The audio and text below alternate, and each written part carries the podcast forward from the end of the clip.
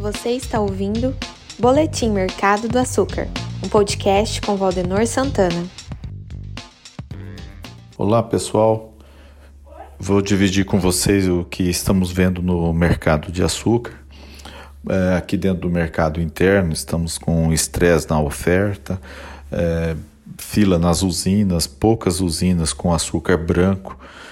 Isso está influenciando nos preços, puxando a Exalc e o indicador só não está mais elevado porque está acontecendo poucos negócios com o açúcar branco, ou seja, o açúcar T180 de couro que influencia o indicador. A safra está lenta para engrenar, principalmente diante da qualidade da cana.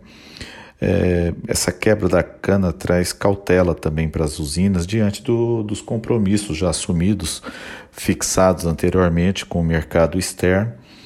E o baixo volume de chuvas no, nos últimos dias aí não, não foram suficiente para a recuperação do canavial e pode prejudicar a cana do meio da safra também. Então esses são alguns fatores que estão nesse momento preocupando aí as usinas e trazendo sustentação aos preços e dificultando os embarques.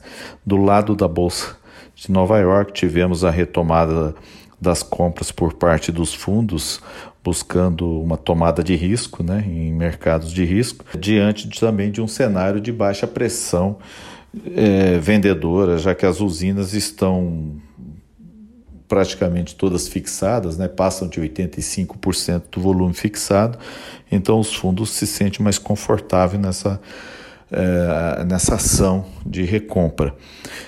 É, passando aqui um ponto de vista do, do, num olhar de comprador, o tempo seco acelera a safra e a oferta come, começará em breve, então isso pode normalizar sim preços em até 30 dias. Podemos ter uma reversão desse cenário de preço, equalizando a oferta, tá? Este é um cenário.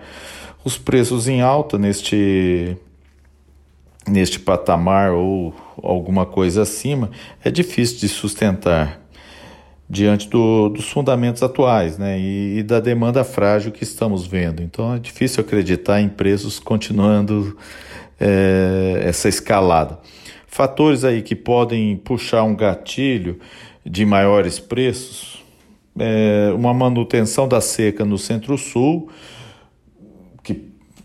se vier a perdurar por mais tempo, né, ou se as chuvas que mesmo fracas daqui para frente não, não surgirem, ou até mesmo se vier surgir uma geada que não está descartada. É, isso vai prejudicar ainda mais, iria reduzir a oferta de cana e pode trazer consequências é, danosas aí ao mercado, né? O dólar indo em direção a seis reais, é, seja por fatores econômicos, políticos, é, ou do lado da pandemia com agravamento. Então, são fatores que tem que estar no radar que pode levar um câmbio é, numa escalada e isso pode trazer preços para um patamar maior. É, do lado do, dos Estados Unidos e também da China, uma retomada mais rápida da, da economia pode estar puxando o preço do petróleo e isso, petróleo em alta, vai fazer também que melhore o preço do etanol aqui dentro do Brasil e isso reduz a oferta de açúcar e pode puxar ainda mais, então temos que estar antenado. É, se nós tivermos aqui o que muitos falam a partir do segundo semestre, uma melhora na economia e com isso aumentar o consumo de etanol, também pode trazer sustentação aos preços.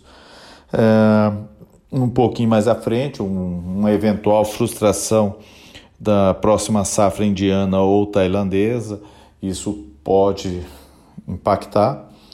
É, então, são fatores que precisam estar no radar. Por outro lado, também baixista, que eu esqueci de comentar aí anteriormente, eu vejo se com a aceleração da safra por tempo seco, ela, ela reduz, né, vai deixar, vai terminar num período mais curto e também podemos ter, com a demanda fragilizada no mundo e aqui dentro, com a dificuldade inclusive de nomeações de navios para levar esse produto comprado no Brasil, a gente pode é, ter um problema de estocagem e isso traz pressão para os preços derrubando. São pontos que eu quis dividir com, com vocês, o que estamos vendo e levando em considerações na tomada das nossas decisões aqui de compra, tá? Vamos juntos.